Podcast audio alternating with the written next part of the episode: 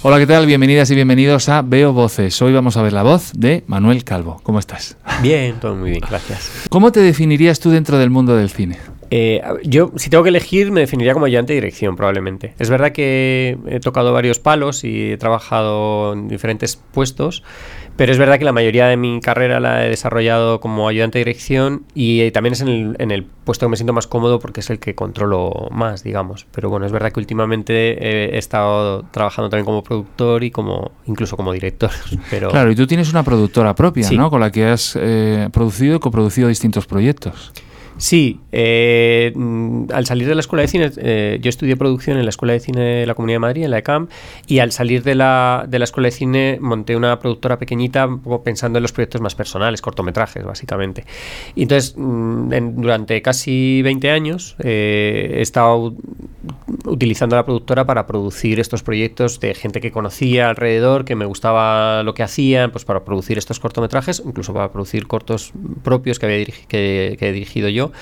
Eh, y entonces, bueno, pues digamos que ha sido casi un hobby. Eh, es verdad que en ese, a lo largo de todos estos años sí he tenido oportunidad de coproducir eh, minoritariamente en algunos proyectos más grandes o largometrajes como, como Planeta Asperger, un, largometraje documental, o La herida, el largometraje Fernando Franco, pero, pero es verdad que la actividad fundamental de la productora ha sido el cortometraje. Y bueno, es verdad que. que Pero que ahora es... tienes un largo, ¿no? Ahora tenéis... Sí, sí es, eh, es verdad que, mm, que, el último proyecto que hemos hecho es un largometraje que se llama Cinco Lobitos, dirigido por Alauda Ruiz de Azúa, que en realidad es una de las directoras con las que he ido trabajando todos estos años produciendo sus cortos y de una manera más o menos natural hemos terminado eh, pues haciendo este proyecto juntos, eh, esta, su primera película, digamos. Bueno, y tú eres ayudante de dirección de, eh, en películas muy famosas, muy reconocidas, con directores muy grandes, ¿no? O sea, Isabel Coixet, Pedro Almodóvar, también ha estado con Fesser, ¿no? Uh -huh. ¿Tú crees que la gente sabe lo que es ser ayudante de dirección? Porque yo estoy seguro que no. Yo también estoy seguro que no. Porque yo no tenía ni idea, antes de empezar a serlo, prácticamente de meterme en la escuela de cine, no tenía ni idea de lo que era una dirección. Cuando veía películas y veía que me, gustaba y quería dedicarme a ello y, estudiar cine, jamás pensé en la figura de la dirección. Nadie lo hace, porque bueno, es verdad que apareció ahí unos créditos y se ve primera dirección, segunda dirección, pero nadie sabe lo que hace. Eh, a, raíz de empezar a, estudiar en la escuela y empezar a hacer ayudante dirección en cortometrajes de la escuela, en prácticas, bueno, pues sí descubrí esa, ese puesto, digamos, y me gustó. Me, me, sentí muy cómodo porque, aunque yo estudié la especialidad de producción, eh, siempre había tenido también como cierto interés en la dirección y digamos que la dirección es un puesto algo un poco intermedio, que, porque es verdad que está más cerca del director, pero es, pero es una labor más organizativa que tiene que ver casi más con producción. Entonces yo siempre al final digo que el primer en dirección o el ayudante en dirección eh, y es como la, la, otra cara de una moneda que, que estaría con, con, el jefe de producción, el director de producción. Digamos que son producción, dirección, son dos caras de la misma moneda. Entonces al final tenemos que ir de la mano, vamos juntos, pero es verdad que eh, cada uno en una faceta un pelín diferente. ¿Y por qué te gustó eh, la ayudantía de dirección? Y ahora vamos a profundizar sí. un poco, porque yo he estado en muchos rodajes cuando hacía el programa de cine y casi siempre yo conocía más al ayudante de dirección que al director. Ya nos explicarás tú por qué. Sí, o sea, el, el digamos que el ayudante de dirección, eh, así hablando un poco mmm, básicamente, intenta liberar al director de una parte organizativa del trabajo para que el director se pueda centrar en la dirección de actores y en la planificación o en la, en la narrativa audiovisual de cómo querer contar su, su película, si es una película. Eh, y entonces mmm, nosotros nos encargamos, por un lado, de organizar qué se rueda y cómo rodar la película, el, el, plan de rodaje, básicamente, entre otras cosas. Luego también, pues, de eh, supervisar que todos los elementos que el director necesita para, para, rodar una secuencia con un plano concreto estén el día que tienen que estar, que estén los actores que tienen que estar, eh, que estén mmm, vestidos y maquillados de la manera que tienen que estar, que estén los elementos de atrezo que tienen que estar, si hay efectos especiales, si hay la luz que hace falta. O sea, digamos que nosotros eh, nos encargamos de hacer un desglose en el que vemos qué necesidades de rodaje hay y luego no es que nos encarguemos nosotros de que esas cosas estén físicamente, luego cada departamento se encarga de que lo suyo esté, pero nosotros supervisamos que todo lo que hace falta para rodar un plano concreto esté el día que tiene que estar y a la hora que tiene que estar. Claro, si falla, por ejemplo, una actriz cuando vas a rodar una secuencia, aunque fuera responsabilidad de otra persona, si no la has supervisado tú, al final es el ayudante de dirección el responsable de que haya Claro, por ejemplo, las citaciones de los actores son responsabilidad del equipo de dirección. Entonces, si un actor no está a la hora que tiene que estar listo, eh, pues sí, es culpa mía. o sea que es un estrés que te cagas porque en el fondo casi todas las cagadas posibles en un día de rodaje, ¿no? que es perder dinero si, si hay algo que no funciona, eh, tú las tienes que haber supervisado, tienes que conocer de dónde viene el problema, ¿no? Sí, hay, es un puesto que sí que está sometido a bastante presión, porque hay una presión, digamos, eh, una que te viene por el lado de dirección, digamos, del director o de la historia que se quiere contar en las mejores condiciones posibles, y hay otra presión que viene del lado de la producción, de los productores, de contarlo de la manera más económica posible. Entonces tú estás un poco ahí a medio camino, intentando que el director tenga todo lo que necesita para poder contarlo de la mejor manera posible, pero que al mismo tiempo sea de una manera que, que se ciña a un presupuesto concreto que se tiene para ese proyecto. O sea que tú estás en medio de las necesidades económicas y las necesidades artísticas, ¿no? Y que todo fluya. ¿Por qué te enamoraste de ese puesto? ¿Por qué te gustó? ¿Por qué te has especializado y por qué has terminado eh, trabajando con, pues, con los directores más importantes de este país? ¿Qué tienes tú que te hace uno de los ayudantes de dirección más fiables en el cine español? no sé si soy muy fiable, desde luego, lo que no soy, no era, ahora yo creo que ya se ha mm, se, ha hecho más habitual eh, el perfil de dirección que puedo representar yo o, en el que yo me, siento cómodo, pero es verdad que no era el perfil más habitual en el momento que empecé a hacer dirección, porque es verdad que sí ha sido una figura toda la vida relacionada con una personalidad un poco militar o de sargento de hierro, un poco gritón en el set, de tener a todo el mundo en tensión para, conseguir que las cosas eh, funcionen y vaya todo como fluido, ¿no? El rodaje. Y es verdad que yo mm, para nada me, siento cómodo en, esa, eh, en ese perfil y, yo realmente empecé a, trabajar como ayudante de dirección, pues con una personalidad mucho, pues bueno, más tranquila, de una manera intentando que la gente se sintiese involucrada con el proyecto, que se sintiesen cómodos cada uno en su trabajo, con confianza, eh, y que, creo que bueno, que es una corriente que, no tiene que ver solo con este puesto, sino que ha ido cambiando también eh, eh, en, los trabajos en general, de, la manera de funcionar, digamos, en los departamentos, en los equipos de trabajo. Creo que, que la gente funciona mejor eh, bueno, pues si le tratas bien que si le tratas mal, en principio, porque se, eliminan unas tensiones que probablemente lo que hacen es que esa tensión generen errores de la propia tensión del momento. Entonces, eh, es esto que no era lo tan habitual, o que seguro que había antes que yo muchos más, y es verdad que, que, que, que, al mismo tiempo que yo había otros, que no es que sea el único, pero quiero decir que es verdad que no era lo más habitual en ese momento, hace 20 años, eh, pues poco a poco se ha ido ganando su, su hueco, y, por lo menos con un tipo de perfil de directores que tienen muy claro lo que quieren y que no necesitan a nadie alrededor que les que esté eh, gritando todo el rato y, marcando una, provocando una tensión innecesaria muchas veces, pues yo creo que, les funciona un perfil de ayudante de dirección, pues que sea con un perfil más bajo, más en, segundo plano, que lo que haga es organizar el set, que todo esté como tiene que estar, pero sin necesidad de hacer grandes aspavientos. Yo siempre había oído hablar que la ayudante de dirección, aparte de tener que llevar el ritmo de rodaje, que sacaba el látigo, que demostraba casi que ponía eh, de manifiesto la jerarquía que había en el rodaje, porque yo tengo en la cabeza el productor con el puro, el director eh, que es como una especie de divo, los actores que llegan tarde, todo eso que a lo mejor es una leyenda urbana que no, no es real ¿no? en la profesionalización del mundo del cine. Sí, yo creo que todo eso se ha suavizado. Habrá excepciones y seguirá habiendo algún productor de puro y algún director divo, pero en general yo creo que la gente se ha dado cuenta de que eh, las películas se hacen en equipo y que la única manera de que, es, o no la única, o la mejor manera de que salgan bien es trabajando en equipo. Y entonces yo creo que poco a poco eso ha ido de una manera natural, se ha ido eh, llevando hacia un tipo de relación mucho más cercana, más humana, más normal, menos, menos jerárquica. Que no quiere decir que no haya jerarquía, por supuesto, y que no sea necesaria jerarquía eh, y los momentos, momentos de tensión o los momentos en los que hay que decirle a alguien, oye, mira, esto no está bien, no has hecho tu trabajo y pues, gracias a que tú no has hecho tu trabajo ahora, estamos parados 40 personas aquí sin poder hacer el plano que tenemos que hacer. Y eso es mucho dinero. Desde luego que eh, hay momentos para todo y se pueden decir las cosas. Lo pasa que lo que se ha cambiado, yo creo, o al menos es lo que yo creía que era necesario, era cambiar las, las formas. Las formas sí que parece que antes eh, la sensación era que el primer día tenía que llegar el, la dirección y pegar cuatro gritos a alguien para que ya todo el mundo dijese, cuidado que este nos va a tener a raya, nos va a mantener, o sea, nos va a estar aquí con, como si fuese un policía encima, entonces tenemos que hacerlo todo bien para que no me peguen el grito a mí.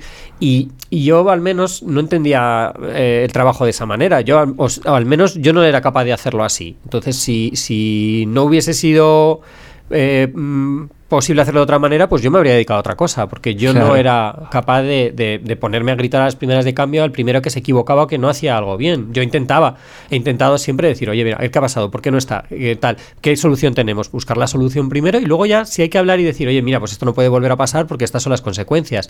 Pero no, no empezar ya de buenas a primeras pegando cuatro gritos y, y poniendo en evidencia a cualquier persona delante de todo el equipo porque me parecía, yo no me sentía cómodo y tampoco me parecía mm, la mejor manera de funcionar.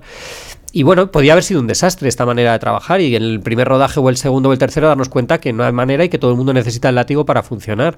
Pero bueno, parece ser que después de 20 años sí que hay algún perfil de por lo menos de películas o de equipos en los que se puede trabajar de esta forma porque es como yo trabajo y, sigo trabajando. Bueno, y es casi una humanización del set. Yo que trabajo también mucho dando cursos de guion a, jefes de enfermera o jefas de enfermería en la seguridad social, hablan de que se está cambiando también esta jerarquización que hay. Eh, y que hay una humanización en la seguridad social. Debe ser una corriente, yo creo que debe ser casi el crecimiento de una sociedad que ha dicho, ah, yo no necesito que me traten mal o no voy a permitir que me traten mal para hacer mi trabajo. Me bloqueo menos, funciono mucho mejor, tengo más autonomía porque tengo más responsabilidad, no necesito que me estén regañando una figura paternal. Me alegra mucho que digas que en el mundo del cine eh, se está imponiendo, ¿no? Yo el otro día, hace poco estuve también en el rodaje de una serie que me parecía, cuando hablas de trabajar en equipo, casi una danza, cómo se recogía cuando acababa un plano, cómo se estaba preparando el otro, cómo alguien hacía eh, un cambio en el guion en un iPad y lo recibía todo el mundo del equipo, cómo ha influido la tecnología también en esa humanización, ha ayudado a que el trabajo en equipo sea más fácil, más fluido.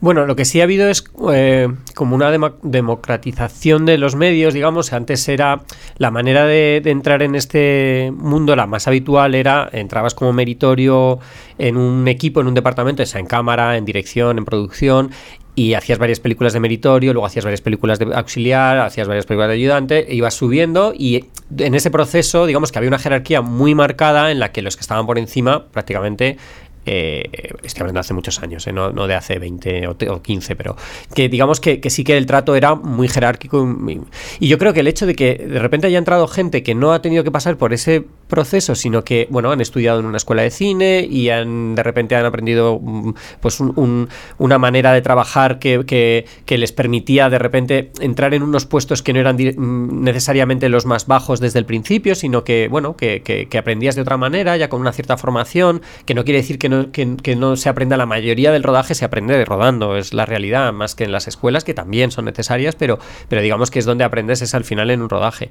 Pero, pero digamos que el hecho de que haya habido más gente, que no fuese algo tan eh, casi de familias, ¿no? Porque al final era mucho de familias, casi de que uno entraba, el que conocía, empezaba de meritorio aprendiendo con los que eran amigos de alguien y entonces a partir de ahí se generaba el oficio prácticamente de esa manera. Era eran, unos, eran unos equipos, al final un muy, muy pequeños, muy poca gente al final hacía cine proporcionalmente. Sí, hoy en día es que, claro, ya con el medio digital, que hay tantos proyectos en marcha en los que eh, el, no tener que recurrir al alquilar una cámara de cine y el negativo, el laboratorio, que, con todo lo que conllevaba de costes y de, y de, complejidad, digamos, hoy en día prácticamente cualquiera con un móvil puede hacer mm, casi una película, o ya, bueno, y sin casi una película. Entonces, digamos que todo eso ha hecho que, bueno, que todo eso afecte a la manera de, trabajar también.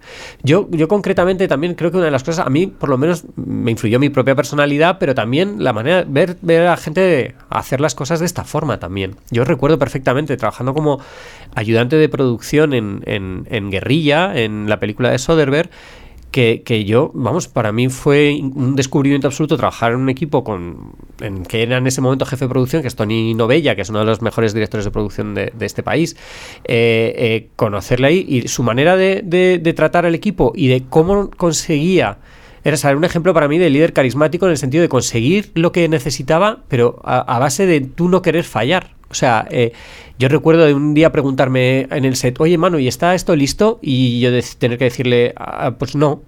Y él decir, ah, vale, pues nada, y se fue. Y yo me quedé con muy mal, muy mala sensación. No me tuvo que decir, pues cómo no está esto listo. Pues no, no, no, me quedé mal porque dije, jo, pues he fallado. Tenía que estar listo y no lo está. Y no me, pero por no querer fallarle por la admiración en ese sentido. O sea, entonces quiero decir que el hecho de ver que se podían hacer las cosas así y que la gente, y que funcionábamos mm, de esa manera, pues a mí también me motivó a decir, bueno, pues ¿por qué no?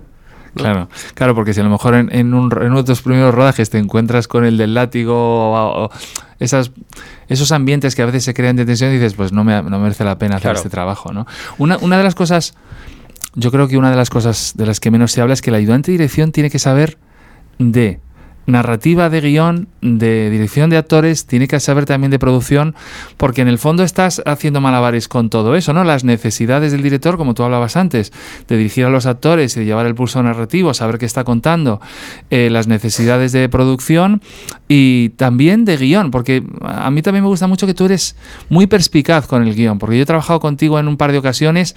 ¿Dónde has aprendido a saber dónde falla un guion, cómo se puede mejorar eh, y dónde pedir ayuda para mejorar eh, ese guion? Sí, ahí, ahí, yo creo que ha sido básicamente a base viendo películas, sobre todo, y bueno, y leyendo guiones al final, que al final es verdad que yo no, no, me siento para nada guionista, a pesar de haber escrito algún guion, pues, de los cortometrajes que he dirigido, cosas pequeñas, o haber coescrito un largometraje, pero no, me siento guionista, eh, pero sí me siento con, la, con cierta capacidad para poder leer un guion y, y, aportar a ese guion ideas o, o, hacer comentarios en los que creo que, que pueden mejorar o al menos dar otra visión distinta. Y creo que tiene que ver, por un lado, con, con, pues como espectador de cine y sobre todo también de haber tenido que leer guiones por, trabajo y por gusto, que, te permite también entender un poco cuál es la, eh, el formato concreto del, del, del guion. Y es verdad que la figura de la ayudante dirección Mm, tiene que encontrar ese punto de equilibrio entre, el, eh, entre la parte creativa narrativa del director, de entender hasta qué punto algo es necesario, no es necesario, y, ser capaz de, mm, de, valorarlo y no pensar solo en tengo que cumplir el plan de rodaje, no, es que si hace más planos, es que si rueda esta secuencia, es que claro, es que entonces ya no vamos a cumplir el plan porque se está... ¿sabes? y al mismo tiempo lo contrario, no solo ver eso y no ser capaz de entender que hay un plan de rodaje que también y un presupuesto detrás que se tiene que cumplir. Entonces, ese es un punto de equilibrio que es importante eh, eh, encontrar en la figura del ayudante de dirección. Yo, por un lado, o sea, mm, me siento siempre al final cuando eh, trato de dar la confianza a los directores con los que trabajo de que entiendan que para mí es importante el resultado de la película. No, no es solo importante que se cumpla un plan de rodaje para que me vuelvan a llamar el productor la próxima vez porque se ha cumplido el plan de rodaje, sino para mí es importante que el director tenga la mejor película posible que él, que él tiene en su cabeza. Pero claro, también al mismo tiempo haciéndole ver que hay veces que no, que no, hay no es ilimitado, no, no, puedes hacer el número de tomas que tú quieres ni el número de planos que tú quieres porque tú tienes, son matemáticas, tienes un número de horas al día con una previsión de, páginas que rodar y si le dedicas más tiempo a unas, pues tendrás menos tiempo para otras es verdad que al mismo tiempo intento siempre que esa última decisión la tenga el director. No sé, yo no soy la persona que le tengo que decir, no, pues ya no ruedas más planos o no ruedas más tomas.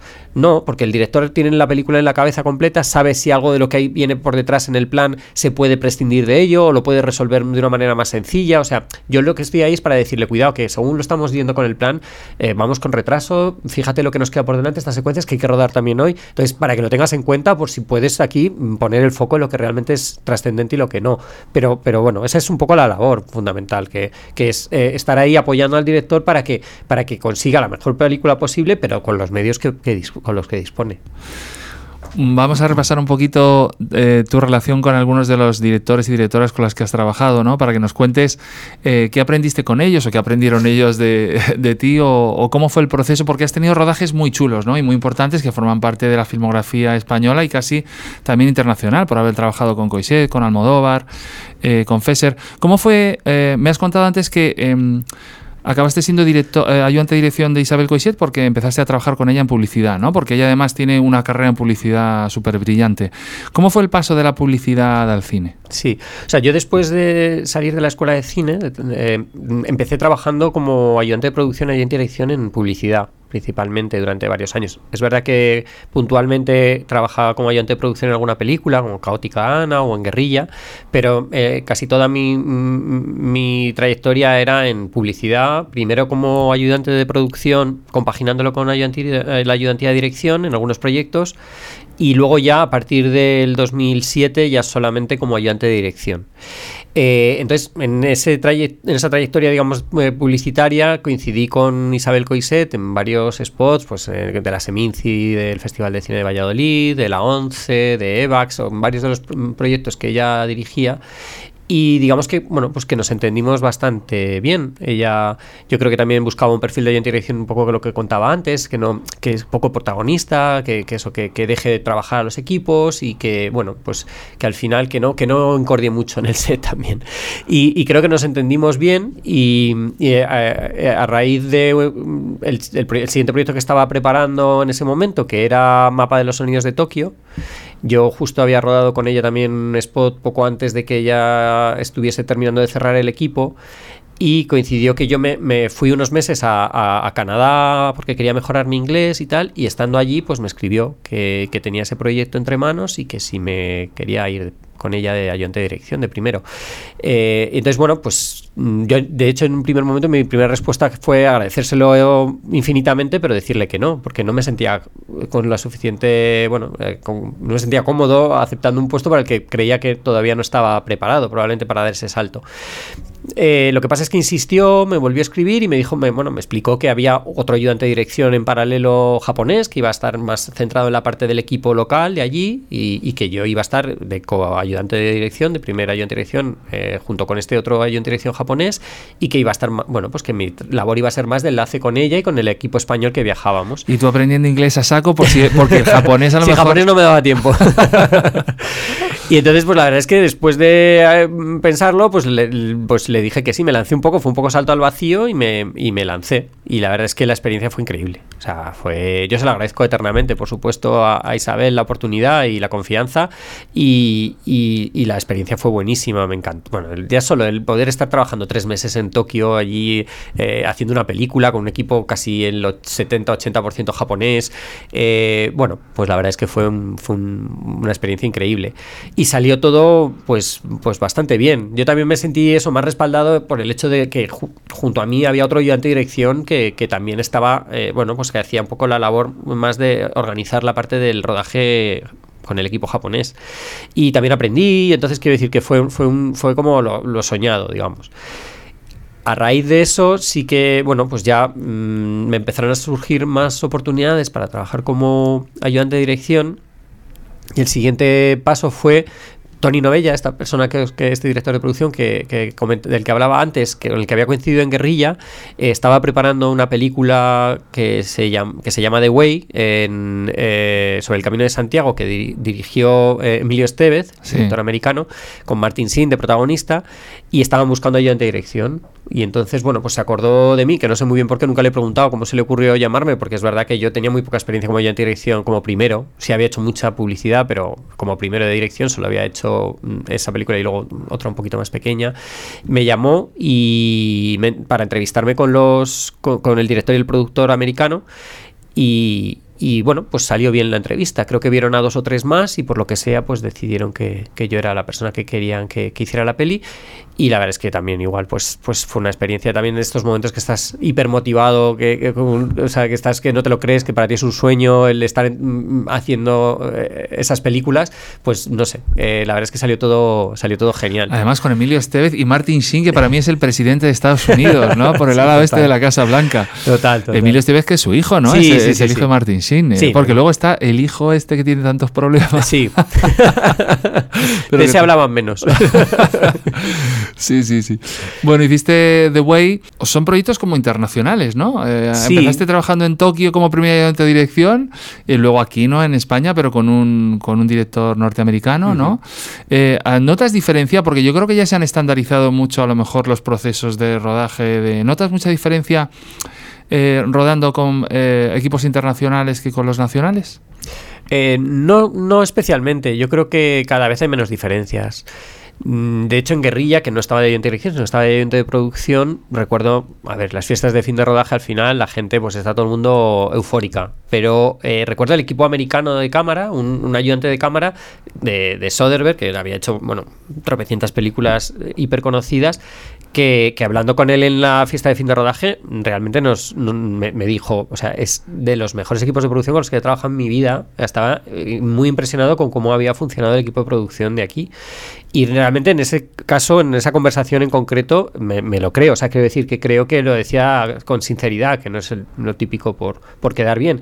Y, realmente creo que fue así. O sea, creo realmente que en ese caso concreto, en ese proyecto, la- el equipo de producción funcionó fenomenal. Eh, y, y- y me parece que él, que él lo decía sinceramente. Y es que yo creo que, que es verdad que, que- que hoy en día eh, hay muchos casos ya de técnicos españoles también que se van a rodar fuera, eh, eh, o, o técnicos de fuera que vienen aquí a hacer un service, eh, se hace una película en España con equipo de aquí y se van encantados. O sea, quiero decir que está todo bastante ya Claro. globalizado, estandarizado, sí. Quitando los casos de Alec Baldwin con la pistola, que es que, joder, Ostras, es una no, tragedia eso- absoluta, tío. Eso es, o sea, eh, yo no sé, a mí me, me ha dejado bastante en shock, también porque encima afecta especialmente uno de los puestos que están más en, en el punto de mira, es el de la ayudante de dirección en este caso. Y también es verdad que, bueno, por lo que ha salido en las noticias y por lo que conozco, es complicado que pudiera pasar en España, porque en España no se puede rodar con, con pistolas reales y allí sí. Eh, es verdad que las, las vainas de, bueno, no sé exactamente los términos, pero eh, lo que son los cartuchos de, de, de, fogueo que se utilizan aquí en España son de un tamaño diferente a los reales, por lo tanto, uno real es más grande y no cabría nunca en una pistola de un rodaje español. O sea, quiere decir que es prácticamente imposible que pase aquí, pero claro, no deja de chocarte que, que Que lo que ha pasado, cine, claro, ¿no? eh, allí que, mm, todo tan profesional, todo tan controlado, con tantas medidas de seguridad, que de repente haya un arma cargada en un set de rodaje y que acabe en las manos de un actor y, y, pues eso es una tragedia, desde Es luego. tremendo. Luego seguiste trabajando con Isabel Coixet en otros proyectos. De Isabel Coixet pasaste también a trabajar con Almodóvar. ¿Cómo fue ese paso? Sí, o sea, con, con Coiset sí seguí trabajando en publicidad. Eh, en algunos proyectos en publicidad. Con, con el paso de Almodóvar fue a través de, de Tony Novella, esta persona que, que he mencionado, eh, porque después de hacer The Way juntos, eh, él, el siguiente proyecto que tenía que preparar como director de producción era La piel que habito de. Almodóvar. Entonces, eh, bueno, pues cuando em- entró a preparar, eh, se fue al deseo, a empezar a preparar la película, pues estuvo hablando con Esther García, la productora, y con Pedro Almodóvar, con el director. Eh, bueno, pues estaban mm, confeccionando el equipo de, de- de rodaje. Parte del equipo venía de Los Abrazos Rotos, pero algunos miembros del equipo pues querían contar con caras nuevas. Entonces, pues eh, eh, Tony habló de, de mí, eh, allí a, a Esther y a, a Agustín y a Pedro. Y, y entonces, bueno, yo mm, recuerdo la- estando que me pilló en, en Venezuela, todo me pilla afuera, pero, pero estaba rodando un anuncio en Venezuela eh, en ese momento y, y recibí la llamada de Esther que, bueno, pues que quería que nos conociéramos porque tenían un proyecto entre manos y querían, eh, bueno, pues co- conocerme y, ver si encajaba. Yo le dije que sí, que, que estaba fuera tres semanas, pero que volvía y que encantado que iba a, verlos en cuanto volviese. En ese momento no me habló nada de que era un proyecto con Almodóvar y yo lo primero que pensé es que era una producción de- del deseo, pero que no iba a ser la película de Almodóvar. Entonces cuando volví, eh, fui a la. a- quedamos para vernos y la. a- bueno, pues a, a- conocernos y a, y y a- Bueno, pues a que me contase un poco qué proyecto tenían entre manos. Y mi sorpresa fue que cuando fui allí, pues que me, lo que me contó es que, bueno, que estaban preparando la siguiente película de Almodóvar y que en principio, bueno, pues que había salido mi nombre como una opción para ser el ayudante Claro, de y un dirección. poco de cagalera, ¿no? Quiero decir, por. Sí, me vino bien no saberlo antes, yo creo. y descubrirlo allí, porque si no, creo que habría estado bastante nervioso todos los días previos. Eh, y nada, pues eh, me entrevisté con Esther, eh, nos con- estuvimos charlando un rato y después pues pasé al despacho de Pedro a, a- a conocernos y estuvo, me estuvo hablando un poco de la película, cómo la veía, de la historia, de lo que, que cómo la quería rodar y tal. Y la verdad es que en ese momento mmm, yo ya prácticamente me empecé a sentir parte de la película antes de ni siquiera de haber empezado. Pero es verdad que rápidamente desde que ya llegué parecía como que ya estaba decidido. Eh, y la verdad es que, bueno, sí, pues pocos días después me dijeron que sí, que, que contaban conmigo para el proyecto y que, y que entonces, claro, bueno, pues que iba a hacer la, la piel que habito. ¿Y cuántas películas has hecho con Almodóvar de ayudante de, dire de pues, eh, de dirección? Si no me equivoco, cinco películas y un corto y un cortometraje. Yo creo que pues, La piel que habito, Los amantes pasajeros, Julieta, Dolor y Gloria, eh, Madres Paralelas, sí, los cinco largometrajes y luego La voz humana. ¿Qué exige Pedro Almodóvar a la hora de trabajar con él? Porque también él tiene el control de la producción. Sí, la, lo que tiene de especial trabajar en, en, el deseo y con las películas de, de, de, Pedro Almodóvar es que en principio tienes los medios necesarios para poder hacer las cosas como de la mejor manera posible. Que no, que algo que podría pensarse que es lo normal, que pues, pues no, no suele ser así. Lo normal es que haya muchas limitaciones presupuestarias, de medios, de tiempo, eh, que hacen que las películas se rueden pues no en las mejores condiciones posibles, sino en las condiciones que hay. El hecho de, no quiere decir que en el deseo sea eh, barra libre, pero sí es verdad que lo más importante es que el resultado sea el más cercano al que el director tiene en su cabeza, en este caso, y el hecho de ser productores de sus propias películas les permiten pues dar poner todos los medios necesarios para que la película bueno, pues tenga la, eh, el, eh, todo aquello que se, que se, necesita para poder contar la historia. Entonces, yo creo que eso es lo más especial de, de rodar eh, en el deseo, comparándolo con, con, otras producciones. Eh, entonces, a nivel personal, claro, como hay dirección, tu exigencia es no fallar, básicamente. O sea, eso es siempre, lógicamente, intentas no fallar nunca, pero en este caso, que tienes todos los medios y todas las posibilidades para, para hacer las cosas bien, no tienes excusa para, para, para fallar. Entonces, la presión que te puedes imponer a ti mismo es es la de no fallar, también porque ves que estás rodeado de gente que son top, cada uno en su, en su departamento, los productores, pues Esther, Agustín, Pedro, todos, eh, cada uno de los departamentos de, de, la película, y entonces, bueno, pues te sientes un poco pues intimidado por, y, con esa presión por no, por, estar a la altura, digamos. Entonces, bueno, yo, a mí me parece que una de las cosas que, que, que, que más me sorprendió es eso, el hecho de poder contar realmente con, bueno, pues normalmente tú llegas a un proyecto y te dicen como en dirección el número de semanas que tienes para hacer un plan de seis semanas, de siete semanas. Y en el deseo te dan el guion y te dicen, haz un plan de rodaje, a ver cuántas semanas te salen. Entonces ya, ya es una pequeña gran diferencia nada Joder. más llegar. Entonces si hacen falta 13, se rodarán 13, y si hacen falta 10, se rodarán 10. Por supuesto, cuantas menos mejor, porque cada día de rodaje es muy caro y si se pueden hacer en 10 en vez de en 11, mejor. Pero si hacen falta 11, se harán en 11. ¿Y qué has aprendido? Hablabas de que en eh, las películas de Pedro Almodóvar, bueno, los equipos eran muy top. También los actores suelen ser actores mm. muy reconocidos. Eh, ¿Cómo claro, yo supongo que es rodaje a rodaje. ¿Cómo te vas relacionando con el mundo de los actores? Que es un mundo vulnerable y frágil en el sentido, no, no quiero abundar en el tópico, pero sí son el mundo del actor, que también lo conozco muy bien, mm. eh, y además trabajando en películas de ese nivel, con, con Pedro Almodóvar, te expones mucho, también te piden mucho y y, y, trabajas con una materia muy intangible que son las emociones, cómo llegar a cámara, cómo traspasar la pantalla. ¿Cómo te relacionas también con, con los actores para que ellos den lo mejor de sí mismo mm. durante el rodaje? Aparte de que Pedro Almodóvar en este caso les, les estuviera dirigiendo, pero eh, hay una como sí. antes de que entren con Pedro tienen que estar muy tranquilos, ¿no? Sí, o sea, desde luego hay el peso absoluto de la dirección es de Pedro y vamos, lo hace mejor que nadie, con lo cual ahí no hay nada que, que añadir. Yo lo único que alguna vez sí, y es puntualmente, porque luego depende de la personalidad de cada actor y cada actriz y, y, y realmente hay, hay, quien lo necesita algo o un poco y, o mucho y otros no lo necesitan para nada. Es, es tratar de dar esa tranquilidad o esa confianza, porque yo entiendo que la presión, si ya es una presión para cualquiera de los que estamos allí como técnicos, el estar en un proyecto como es trabajar con, una película de Pedro Almodóvar, yo entiendo que en el caso de los actores la exposición o la, o la inseguridad debe ser muchísimo mayor, eh, porque ya no es solo la exposición ante eh, un director de la talla de Pedro Almodóvar, sino también porque es que ya el propio trabajo de actor es una exposición absoluta y una inseguridad de saber si estás yendo por el camino correcto o no del personaje, me parece que es, es, muy vulnerable y es muy, es muy complicado. Entonces, yo lo único que sí, que alguna vez cuando he notado que alguno de los actores o actrices se sentían un poco inseguros o intranquilos o que no sabían, oye, pues estará qué pensará Pedro, si lo estoy haciendo bien, yo sin meterme en valorar, porque eso sabrá Pedro si le gusta o no lo que está haciendo, sí he intentado transmitir cierta tranquilidad, de que no se sintiesen como eh, que, que estaban tratándoles de una manera diferente a cómo trata a los demás, ni nada, sino todo lo contrario. Lo bueno es que yo creo que al final eh, eh, Pedro eh, tiene una forma de ser que, que, tú realmente percibes bueno, pues rápidamente si, si, él está satisfecho o no.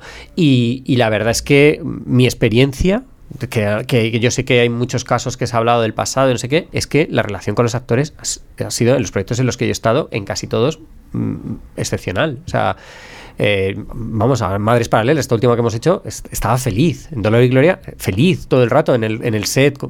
Eh, no sé, yo creo que sí, que habrá habido casos puntuales en los que es normal, en una filmografía tan amplia, con tantos actores que pasan, pues habrá alguno que te haya funcionado mejor o peor de lo que te esperabas, pero eh, yo mi experiencia desde luego es que, que, que, que al final es verdad que es una posición especialmente complicada por esa inseguridad, esa vulnerabilidad, pero, pero yo, yo como yo en dirección al final en la parte que entro solamente es en la de intentar que estén lo más tranquilos posibles para, para, para que puedan hacer lo mejor, dar lo mejor de ellos, pero nada más. Claro, y eh, ¿Qué has aprendido también? Se aprende, supongo, de todos los departamentos. ¿Qué se aprende del mundo de, los actores? Hasta, hasta trabajado con Antonio Banderas, Penélope Cruz. Eh, a mí hay una película de Almodóvar últimamente que me impresionó mucho, Dolor y Gloria, me parece, no sé si eso no, pero me parece muy autobiográfica de Pedro Almodóvar. Y me llegó mucho porque mm, va más allá de retratar sus miedos, sus dolores físicos, con sus dolores emocionales e incluso las reconciliaciones, porque Dolor y Gloria también habla de, de reconciliaciones. Eh, ¿qué, se aprende de los actores desde el punto de vista de la ayudantía de dirección que a ti te sirve para tu trabajo? Es que al final, claro, hablar de los actores es, complicado porque es que cada, uno, tiene una personalidad muy distinta. Hay gente muy tranquila, hay gente muy nerviosa, gente muy segura, gente muy insegura, gente que está por encima del bien y del mal, quiere decir que ya no... O sea, Martin Singh, que puedes pensar, una estrella de Hollywood que ha hecho lo que ha hecho, Apocalipsis, o sea, todas estas cosas pues era eh, eh, la persona más normal del mundo. O sea, yo recuerdo en The Way eh, que iban con las mochilas cargados porque hacían el camino de Santiago y esas mochilas tenía, él pidió que tuviera peso real pues para sentir que, realmente estaba llevando una mochila cargada y que para ayudarle a meterse en el personaje y a bueno, pues entre toma y toma, el equipo de arte de los atrecistas de rodaje, como es habitual, pues cogen las mochilas pues para no tener que estar el actor cargado eh, durante fuera de toma. Pues él, decía, no, no, yo la llevo. Y él llevaba todo el rato su mochila. O sea, fue, o sea eh, la relación con, con, con en este caso fue de, de, se paraba a hablar con todo el que se cruzaba. Pues, hicimos el camino de Santiago mientras rodamos la película, con todos los peregrinos que se encontraba, se paraba, se ponía a hablar. Tenemos que estar, no, Martin, que tenemos que rodar. O sea, quiero decir que, que, me pareció un ejemplo de gente que está en lo más alto o que ha hecho lo, bueno pues eh, eh, que de repente son pues los más normales. O sea quiero decir entonces eh, depende, pues eso, y a lo mejor te encuentras a otro, un actor que está empezando, inseguro, que aterriza en un proyecto que le viene, no que le viene grande, sino que es muy grande y que de repente pues se siente que no, sabe cómo encontrar su sitio, con todas las inseguridades del mundo, y de repente pues te encuentras a alguien que, empieza a dar problemas en ese sentido, pero, pero que es una, manera de, salir por algún lado, de sacar esa inseguridad o esa, esa vulnerabilidad. Entonces, bueno, pues tú tienes que intentar entender también eso y y, bueno, pues eh, convivir con ello. Entonces, al final, yo creo que tiene que ver mucho con, las, con la personalidad de cada uno. Y luego es verdad que la profesión de actor o de actriz es una profesión especial. Especial, en, a ver, especial en el sentido de que, eh, que hay una exposición muy grande a, los demás, tanto física como emocional. Y, y, hay una. Entonces, es verdad que eso pues genera muchísimas inseguridades. y el ejemplo claro es que a mí nadie cuando ve una película dice, pues vaya porquería de llante dirección. Eh, esta película me ha gustado mucho, pero ahí en dirección un desastre. Nadie se entera de lo que he hecho. O sea, nadie va a juzgar ni va a decir, sale del cine y dice, eh, no, no, voy a volver a ver una película que haya hecho Manu Calvo de brillante dirección. en cambio, en cambio eh, hay gente que dice, pues está gordo, está feo, pues que mal actúa, pues que no se me creo nada del personaje. Y, y, y, esto, claro, como va con la subjetividad de cada uno, pues, pues es, es muy complicado, porque es que es, incluso hablando de gente que puede ser críticos de cine, que pueden saber muchísimo de cine te encuentras con críticas que uno te dice que una película es mm, obra maestra y el de al lado te dice que le parece una basura, pues quiero decir que, que, que, no es un tema en el que matemático, científico, en el que hay una mm, verdad absoluta, con lo cual me parece que eh, en el caso pasa con los directores, que puedan juzgarles y tal, pero me refiero que en el caso de los actores es, es, es, especialmente claro esto y me parece que bueno pues que por eso también es mucho más vulnerables. Bueno, ¿y qué anécdotas atesoras a lo largo de todos los rodajes de las películas que has hecho como ayudante de dirección, que han sido también como hitos en tu carrera? Nos, nos has contado que cuando Tony Novella te dijo, ¿está preparado esto? Y tú dijiste, pues no. Y él dijo, ah, vale, y se fue, fue un hito en el fondo para ti. Sí, sí, yo lo recuerdo, es verdad. A ver, la verdad es que para esa anécdota desastre se me olvida todo, es como que desaparece. Eh, no lo sé, o sea... Eh, anécdotas, y por ejemplo en Campeones ha habido muchas anécdotas de rodaje, de reírnos sin parar, de circunstancias, pues claro, de trabajar con, con el equipo que trabajamos, que, mm, de personas con discapacidad, pero que era además su primera película, porque yo creo que la, la mayor peculiaridad que tenía era eh, más que el hecho de la discapacidad en sí, el hecho de que eran eh, no actores, entonces profesionales. Entonces, bueno, pues generaban una, muchos malentendidos, muchas, yo qué sé, por ejemplo, lo han contado eh, ellos mismos como protagonistas, pero José de Luna en Campeones, que empezamos a rodar la secuencia de la ducha y claro, era un calentador de agua que tenía una duración concreta. Javier, que es un director maravilloso, pero que suele hacer muchas tomas, que le gusta rodar muchos planos, muchas tomas, a la tercera o cuarta toma el calentador no había agua caliente por ningún lado y José de Luna hizo el resto de las 400.000 tomas más que hubo y planos eh, con agua fría y, no nos enteramos al, final. O sea, quiero decir, bueno, pues al final es verdad que, que 20 años trabajando en rodajes, al final es verdad que te dan, te dan muchas situaciones, eh, bueno, en las que pasas eh, frío, mm, calor, te ríes, mm, lloras, te emocionas también con lo que ves, de lo que se está rodando. Eh, no sé, hay, hay, hay, hay, tiempo para todo. Y hablando de campeones, tú has dirigido la versión para Arabia Saudí, si no me equivoco. Para el, para el mercado árabe. Para el mercado árabe de campeones. Cuéntanos cómo ha sido esa experiencia. Sí, suena la verdad es que bastante marciano y lo es un poco, pero es verdad que fue una, oportunidad que, me llegó y que me sorprendió como, como, propuesta en un primer momento, pero que me ha alegrado mucho de haber hecho, la verdad.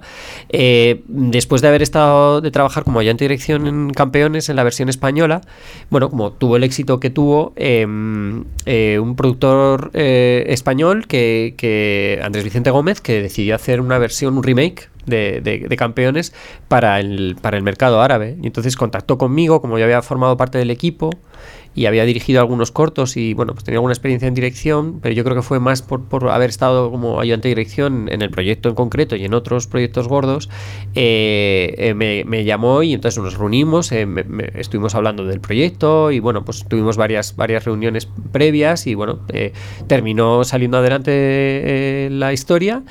Y, bueno, pues nos pilló la pandemia porque fue el rodaje fue desde enero hasta marzo del 2020 y tuvimos que, de hecho, o sea, la preparación fue en enero, el rodaje febrero y marzo y tuvimos que parar, llevábamos cuando llevábamos cinco semanas de rodaje por, por ya porque cerraban cerraban los aeropuertos y nos tenía había peligro de que nos tuviésemos que quedar ya en Arabia indefinidamente. Entonces, la verdad es que, o sea, como experiencia para mí ha sido muy buena experiencia.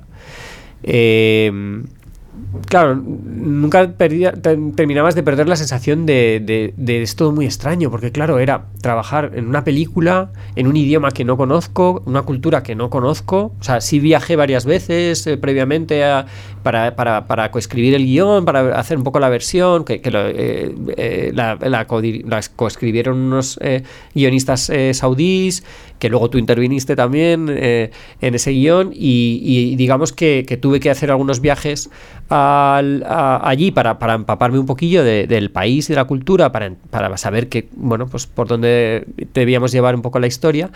Pero, pero es verdad que, claro, no dejaba de ser para mí todo pues muy ajeno y muy, muy diferente. Entonces, bueno, pues para mí ha sido una experiencia muy positiva, con dificultades también, porque lógicamente, o sea, en Arabia Saudí realmente se han producido muy, muy, muy pocas películas, porque hasta hace pocos años eh, lo que es, las salas de cine estaban prohibidas y entonces eh, en realidad eh, no hay industria como tal, o, hay, o es una industria muy minoritaria. Entonces, gran parte, o parte del equipo fuimos de aquí, pero gran parte del equipo eran de allí, la mayoría, y para casi todos era su primera película. Entonces, bueno, pues eso genera ciertas dificultades, eh, eh, bueno, también de diferencias culturales, de, entender la, eh, la, profesión o, bueno, o, la vida incluso, pero, pero en general de adaptarnos nosotros allí, porque lógicamente nos pasó también el proyecto de Japón. Si vas a rodar a Japón, tienes que adaptarte un poco allí, no, no, no puedes tratar de imponer tu manera de, trabajar de aquí, porque tú estás eres en la parte minoritaria allí, eres y aquí pasa un poco parecido, o sea, nosotros tendríamos que tratar de adaptarnos un poco también allí. Y pero pero no sé, la experiencia eh, en conjunto al final ha sido positiva y yo estoy contento. El resultado de la película, bueno, pues yo estoy bastante satisfecho. Hay que... qué ganas de verla tengo. Tengo muchísimas ganas de verla. Además, porque yo vi el proceso también de, casting, que era complicado. Sí. También había parte de producción inglesa, ¿no? O sea, que e, era un proyecto, a, mí me pareció un proyecto porque hacer el, remake de Campeones, una película que yo también conocía mucho porque mi suegro Juan Margallo tenía un personaje y bueno, porque luego la vi muchas veces. Eh, eh, en otra cultura incluso cómo se trataba el papel de la mujer, intentando que fuera un poquito eh, más activo en, socialmente, o sea, me, me, parece muy, me parece incluso que puede abrir puertas, ¿no? Para, para que el, mercado árabe, como tú dices, eh, de repente se empiece, nos empecemos a alimentar de él y él de, del occidental. Sí, ahora que decías lo de abrir puertas, a mí la motivación mayor para hacer el proyecto también fue un poco ver que supuso campeones aquí en España. O sea, aquí en España de repente dio una visibilidad de eh, a las personas con discapacidad, a toda la gente que está detrás de instituciones que, que, o, o, bueno, pues eh, gente que trabaja eh, y bueno, y, me pareció, me pareció los premios que recibió, no, no ya los premios de cinematográficos, sino los premios de todo tipo eh, que recibió la película, eh, premios de, sociales, incluso recuerdo un premio judicial, o sea, que era como que todos los, los, premios que tenían, o muchos de los premios que tenían que ver con valores sociales y se los llevaba la, la película. entonces me pareció que, que, que, fue una manera increíble, se hizo un trabajo que llevan haciendo instituciones asociaciones, eh, eh, organismos durante que llevan años y años por, por, por, visibilizar la situación de las personas con discapacidad y mejorar su vida, eh, de repente una película consiguió dar un paso más en muy poco tiempo de una manera brutal. Y me parecía que esto, bueno, pues si conseguíamos hacer mm, algo, no al nivel de campeones, pero aunque sea un porcentaje mucho menor, parecido en Arabia Saudí con las personas con discapacidad de allí, pues me pareció bonito, la verdad. Que lo que sigue el cine y ya con esto yo creo que podemos entrar en la tercera parte de la charla que es eh, hablar un poquito de qué tipo de cine te gusta, eh, qué tipo de entretenimiento y hacer un poco una radiografía de la industria dentro de lo que tú consideres. Eh, yo sí creo que la narrativa, el cine, las historias influyen mucho más en, en, cómo se ve la sociedad a sí misma, incluso los individuos, de lo que pensamos. Siempre pensamos que es solo entretenimiento, pero no sabemos hasta qué punto nuestra identidad está basada en personajes, en historias y en películas, ¿no? ¿Cuál es el tipo de cine que a ti más te gusta, aunque te guste todo, supongo? Sí, sí, a ver, es verdad que no... no, tengo un, tipo de película concreto que, sea, digas que este, películas son las que me gustan, pero es verdad que sí suelen ser películas eh, más de relaciones humanas, de mm, costumbrismo, digamos, de películas en las que parece que no pasan muchas cosas, pero que sí terminan, sí que pasan, lo que pasa que no son, no hay grandes puntos de giro en el guion teóricos de pues aquí es la explosión o aquí descubrimos que el asesino es tal, sino que son más películas que en, un principio pues pueden parecer con una historia como que parece que todo es más, más cotidiano, más, más eh, no pasan grandes cosas y que luego en realidad eh, bueno, pues subyace detrás, de, detrás eh, descubres que hay muchas más cosas de las que se cuentan o sea, quiero decir, intento, o sea, más o menos me doy cuenta que las películas que me, terminan gustando son aquellas que, a lo mejor no son tan evidentes en un primer momento. Luego hay duda, luego, hay mm, luego me sorprendo a mí mismo de repente con películas que digo, ojo, no es, para nada mi perfil de película, pero me encanta. O sea, quiero decir que, no quiere decir que todas las películas tengan que ser de una forma determinada. Sí que es verdad que, por ejemplo, el género, no soy muy fan del género, no sé, no sé si es. Eh, nunca, lo es, nunca lo he sido, y no, pero en cambio luego, pues de repente ves pelis de género y dices, ostras, eh, no sé, qué, peliculón. O sea, que, quiero decir que, puedes encontrar una gran película en, cualquier, en cualquier lado, en cualquier género, en cualquier. Eh, detrás de cualquier director. Pero es verdad que, que, si tengo que ir por algún lado, me, voy hacia las historias pues más. Mm, cotidianas, costumbristas, eh, más cine de autoras, independiente, digamos, pero bueno, es que esto es como un poco relativo. Más humanas, ¿no? ¿Y, ¿Y, cuáles son las, así, últimas películas que te han gustado más últimamente? Digo, aunque no, no hayamos podido ir a las salas de cine. es verdad, o sea, yo es verdad que para lo de las películas tengo una memoria que es como me cuesta un montón hacer listas y, tal. O sea, yo ahora mismo me viene a la, cabeza y no es de las últimas que he visto, pero y, precisamente se sale un poco del perfil, no sé, o no se sale, pero bueno, no es no sería a lo mejor una película a priori que pensaría que me iba, pero me gustó mucho Retrato de una mujer en llamas, por ejemplo. Ajá que, no sé, me pareció una película que me sorprendió porque habla de una relación eh, lésbica en una época antigua, quiero decir que fuera de, no sé, y que de repente me sorprendió todo lo que iba contando de una manera, me gustaba mucho la forma de contarlo y me gustaba mucho lo que estaba contando detrás, entonces no sé, me, gustó mucho. Eh, luego otra película, pensando, porque mientras contaba esto de que, hay un perfil de películas que me gustan y tal, pensaba, eh, por ejemplo, que La Gran Belleza, que ya, ya, ya tiene años, pero quiero decir que justo sería un perfil de película que es como barroca, que tiene como muchos elementos que se saldrían de mi perfil perfil típico de película y sin embargo recuerdo que cuando la vi me, encantó hace un montón de años ya. Eh, pero sí, o sea, no sé, que estoy, estoy casi viendo un poco las pelis que se salen de lo, de lo que sería el tipo de peli que, me, que a, priori me gustaría.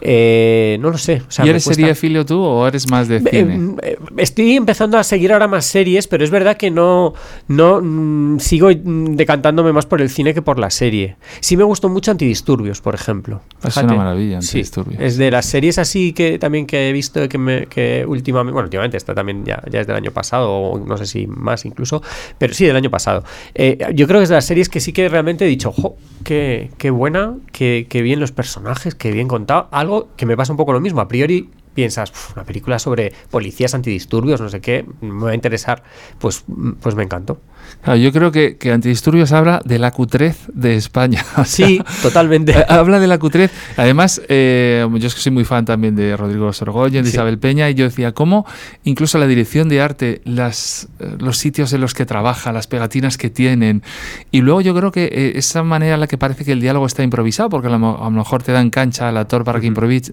para que improvises un poco. Es maravillosa esa serie, y yo creo que series como, bueno, o por ejemplo, la Casa de Papel es género puro, pero que ha puesto a España también en... Sí, bueno, es que eh, de hecho la Casa de Papel, cuando llegué allí a Arabia Saudí, es que estaba en los carteles que estaban donde se anunciaba, era estaba copado por la Casa de Papel. Y todo el mundo, cuando dices que eres español, hablaban del Madrid, del Barça, de fútbol y de la Casa de Papel. es impresionante, o sea, lo que ha conseguido esa serie a nivel internacional, la visibilidad para una serie española, es increíble, realmente. ¿Y tú cómo ves eh, hacia dónde va, ya sé que no eres adivino, pero sí, a lo mejor nos puedes hacer un poquito una radiografía de, cómo ha ido cambiando el cine español y el cine internacional desde la aparición de las plataformas, ahora con la cantidad de producciones que hay de series, con las nuevas plataformas, ¿ayuda al cine o solo ayuda a las series? Eh, a, ver, sí es verdad que ahora eh, estamos viendo un momento en el que hay mucho trabajo. Sí, también hay mucha gente que tiene, o sea, hay gente que al final, pues bueno, como somos muchos, pues también hay que, habrá gente que no tenga tanto trabajo, pero quiero decir que es verdad que sí que hay muchas producciones. Las plataformas han traído eh, en ese sentido eh, mucho trabajo. Eh, lo que pasa que también es verdad que estamos en un momento en el que las taquillas están como están. Están muy, o sea, que realmente el peso que tenía antes una taquilla en la recuperación de una película o en la amortización de una película era enorme, porque ya no solo era el dinero que entraba de la propia taquilla, sino la importancia que le daba esa película de cara a venderla luego a televisiones lo que sea. Bueno, pues digamos, y las ayudas estaban condicionadas. Bueno, digamos que, que toda la parte de, de, lo que es las salas de cine tenía un peso que hoy en día, por desgracia, ya no lo tiene. Sea, encima la pandemia pues ha ahondado en esta crisis eh, y la ha llevado pues, a, los niveles más, más graves que y, realmente está, está, está muy tocado, está muy tocado, está ahora a ver si empieza a levantar cabeza de nuevo la taquilla, pero sigue habiendo taquillas que comparativamente con las de hace unos años, semanalmente los, números son, son irrisorios. Entonces, claro, eso ha hecho mucho daño eh, al cine. Eh, por esa parte, digamos. Es verdad que por otro lado, el tema de que las plataformas eh, estén apostando por las producciones, pues abre un camino por ahí. Pero es cierto que, claro, que una plataforma no deja de ser una empresa y una empresa busca el resultado, como es normal. Y entonces al final, pues los proyectos en los que se van a embarcar son proyectos que principalmente se van a, centrar en, el público al que van dirigidas sus plataformas. Entonces, eh, como es lógico, o sea, no es una crítica, es una realidad hay que ver qué hacemos con esas películas que no encajan dentro del perfil de una plataforma, pero que al mismo tiempo son necesarias, porque también generan pues mm, cultura, eh, idiosincrasia de un país, o, como queramos llamarlo, o, autoría de contar cosas de una forma diferente y, prestigio y, y cultura, básicamente. Entonces, hay que encontrar ese punto de equilibrio, para eso está, entiendo yo, las ayudas públicas y, la televisión pública, las televisiones públicas, pero, eh, pero es verdad que el peso que están ganando o, tomando las, las, plataformas cada vez es, es mayor. Sí. Claro, yo es que tengo la sensación como espectador que desde que Marvel se ha comido el cine, porque a mí me encanta Marvel, ¿eh? lo que pasa es que son películas que olvido nada más verlas, pero hay Olga como me gusta mucho el cómic y me gusta mucho eh, la metáfora que tiene superhéroe, que, bueno, que es una metáfora peligrosa, ¿no? Eh, me tomo la justicia por mi mano. lo habla mucho con mi hijo pequeño porque casi siempre nos salimos de las pelis de Marvel, pero luego yo me las veo en... porque cuando empiezan los 40 minutos finales de pelea no salimos, pero luego yo me las veo terminar, bueno, porque también soy un, un friki de los guiones y tal, pero sí creo que Marvel, el género, se ha ido comiendo al cine y que las plataformas. Hay una cosa que hace Netflix que es muy chula, que de repente te enseña una peli hecha en una serie hecha en Noruega que tú jamás habrías visto y que de repente te enganchas, o series alemanas, danesas. Hay algo que sí creo que hay una oportunidad lo que pasa es que casi siempre piden formato serie. Como creador nacional puedas acceder a contar las cosas, como dices tú, a tu manera, pero ya sin pasar por las salas de cine. No sé si a ti a ti te da pena que las salas de cine, yo creo que, eh, que son para películas evento, más que sí, para... no, no, yo creo que va a quedar en eso, básicamente. La, la, la, sala de cine va a quedar para el que quiera ir, o una de dos, o una película de evento tipo Marvel, que quieras verlo en una pantalla gigante, eh, o, a un estreno de una película concreto para un cinéfilo que espera el estreno de la película en una sala casi de arte de ensayo, mm, eh, una pequeña sala. Eh, sí, o sea, creo que ya la gente, mm, sobre todo a raíz de la pandemia y el consumo de las plataformas en, casa y las televisiones gigantes, los proyectores y todo lo que hay, hace que al final em, la sala de cine a mucha gente no le aporte nada mucho más allá de lo que le puede conseguir en casa.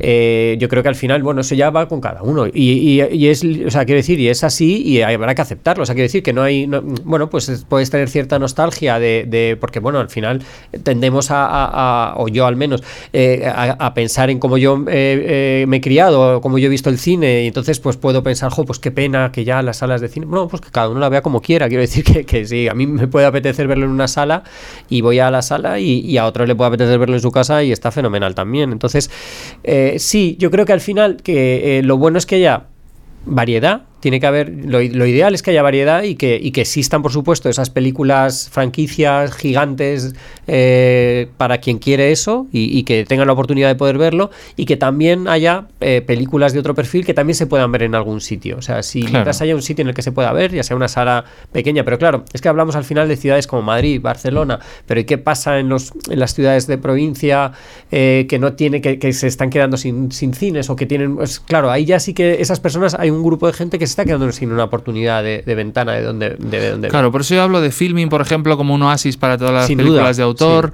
Y yo, que soy muy fan del cine, porque para mí el cine es mi, vida, eh, yo cuando veía a, mi hijo que estaba viendo el irlandés, es de Scorsese, en el móvil, eh, yo en vez de regañarle decía, espera, páralo, vámonos al salón a verlo en la tele grande, porque ahora también incluso puedes verlo a doble de velocidad o a 1,5, o sea, puedes pasarlo más rápido.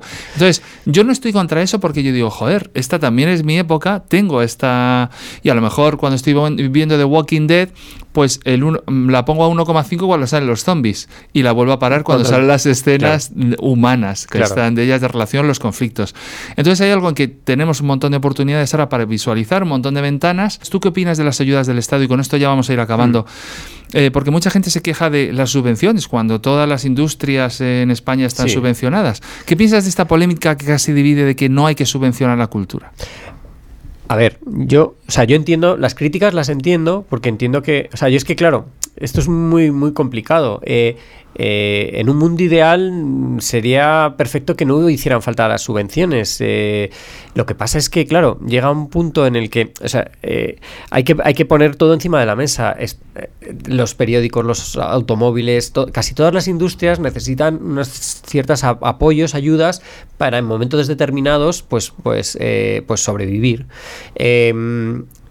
que por el camino eh, haya críticas de, bueno, es que claro, es que esto está subvencionado, es que la película la han pagado con dinero público, es que, bueno, sí, pero es que se paga eso y se paga casi, pues eso, casi todas las industrias, lo que hablábamos, los automóviles, eh, los periódicos, eh, bueno, casi todas las industrias al final tienen sus incentivos fiscales, sus ayudas, y, lo que hay que ver es si son muchas, pocas, comparadas con, con qué, para qué se utiliza el dinero, cómo se, cómo se justifican, etcétera, etcétera. Pero a mí el hecho de que existan como tal, eh, bueno, pues es discutible, pero yo en concreto me parece que, estamos hablando del cine desde un punto de vista en el que es una industria que es una industria cultural, que es marca España también, que es, que, igual que el, Quijote hace que, como libro que España eh, sea más conocido eh, y, tenga pues una mejor imagen en el exterior, pues ciertas películas, que es lo que ya habrá que discutir, es pues cómo le dan una ayuda a esta película, si para mí no es nada, nada mm, cultura o, nada que ver con cultura o, cuáles son los criterios para dar una determinada ayuda. Pero el hecho de la ayuda en sí, a mí me parece que tiene sentido en el momento en el que eh, estamos todos pagando impuestos y con esos impuestos queremos hacer un país mejor en el que se construyen carreteras y a lo mejor uno puede decir, pues es que no tengo coche, ¿por qué tengo que pagar yo la carretera de, al lado de esa carretera si yo jamás voy a pisar esa carretera? ¿Por qué no? Bueno, pues a lo mejor un día coges un autobús y vas allí y ese autobús también necesita una carretera. Y, o sea, yo partiendo de que el dinero público fundamentalmente debería ir para sanidad y educación, a partir de ahí es cierto que no quiere decir que el 100% tenga que ir a sanidad y educación, tiene que ir a muchas más cosas. Dentro de ese reparto, lo que llega al cine es tan irrisorio comparativamente que, me parece que es más eh, demagógico las críticas más que reales, porque me parece que son cifras tan pequeñas comparativamente con, el resto de industrias o con el resto de, mm, presupuestos o con el presupuesto general del Estado, lo que pueda eh, ser dedicado a, a cine en concreto creo que tiene más que ver con eso, con, con, comentarios ideológicos más que reales, porque son cifras realmente que, que, son, son, son muy pequeñas. Claro. Estoy totalmente de acuerdo. ya para terminar, ¿qué te apetece hacer en el futuro? ¿Qué vas a hacer? ¿Qué proyectos tienes? ¿Y qué cosas tienes ahí? ¿Qué run run tienes diciendo, oye, pues me, apetecería también hacer esto que no lo he probado, si es que tienes? O sea, lo que me encantaría es poder seguir haciendo un poco lo que estoy haciendo ahora, que es compaginar diferentes labores en diferentes proyectos. Eh, desde dirigir eh, la película Champions, esta la versión, el remake de Campeones, eh, luego lo siguiente que he hecho ha sido producir Cinco Lobitos, lo siguiente que tengo, entre medias, tuve la, como ya dirección Madres Paralelas, o sea, para mí el mundo ideal sería ese, poder ir saltando de un proyecto a otro en un puesto diferente en función de, las necesidades. Lo siguiente que tengo ahora a la vista es, es la próxima película de Fernando Franco, que ya hice con el Morir, como ayudante de dirección y coproduje La Herida, pero como ayudante de dirección hicimos, hice Morir y para mí fue una experiencia maravillosa, disfruté mucho de ese rodaje, disfruté mucho de, ese proyecto y, ahora va a rodar su siguiente película que, que a principios del año que viene, de 2022, y y me, han llamado para estar allí en dirección y vamos, eh, estoy muy contento. Y luego al mismo tiempo terminar eh, la postproducción de la película que hemos rodado de, este verano, de Cinco Lobitos, y, seguir buscando proyectos eh, para seguir produciendo con, con, la, con, Encanta Films, que es mi productora, para, bueno, pues es un poco mm, picando un poco de todo y, no sé, mientras me dejen, pues lo que pueda. Bueno, que no hemos hablado de los premios, pero cuéntanos cuántos premios has acumulado, mm, quiero decir, aparte del cortometraje documental que ganaste el, el Goya con Encanta Films, eh, todas las pelis que has hecho, eh, ¿cuántos premios habéis acumulado? Porque son muchos, ¿no? Sí, bueno, al final la verdad es que, se pierde un poco la cuenta. Eh, en cortometrajes sí sé que, no, sé cifras, pero son más de, de, de 140, 100, no sé cuántos premios eh, con los diferentes cortometrajes que, he producido. Luego La herida sí es verdad que se llevó eh, tres premios Goya, eh, se llevó el, gran premio, el premio especial del jurado de San Sebastián, que se mm, nos hizo especial ilusión, la verdad es que fue muy bonito. ya estar en competencia en sección oficial en, el Festival de San Sebastián y encima pues eh, ganar premio pues la verdad es que fue fue muy fue muy emocionante. Y bueno yo qué sé pues eh, premios sí pero bueno o sea, es verdad que, que, que, sientan muy bien cuando te los dan luego hay que saber vivir sin ellos lógicamente claro. porque la mayoría de las veces no te los dan pero es verdad que luego cuando te dan un premio pues te hace ilusión claro sí sí.